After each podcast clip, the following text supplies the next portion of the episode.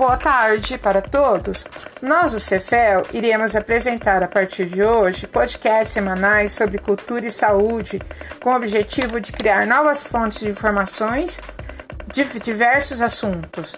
Assuntos esses vinculados à psicologia, psiconeuropsicologia, psiconeuropedagogia e arte terapia, e além de alguns temas de cultura. Então, é, a partir de hoje falaremos a respeito da colagem nas terapias. As dúvidas relacionadas a esse tema podem ser inseridas no Facebook e no Instagram do Cefel, que é Cefel, Cefel, Cefel.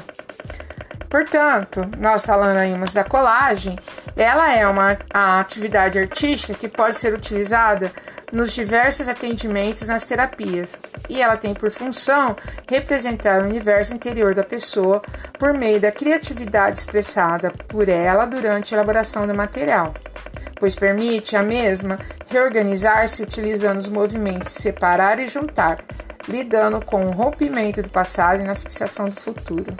A colagem não se limita apenas ao aspecto emocional, mas está relacionada também com os aspectos mental e evolutivo. Aliado a esses aspectos, pode somar a colagem com outras estratégias artísticas, tais como pintura, poesia, bordado e desenho. Portanto, a colagem fornece para os terapeutas uma fonte de atividade com várias funções, bem como a ilimitada condição de representação e o baixo custo.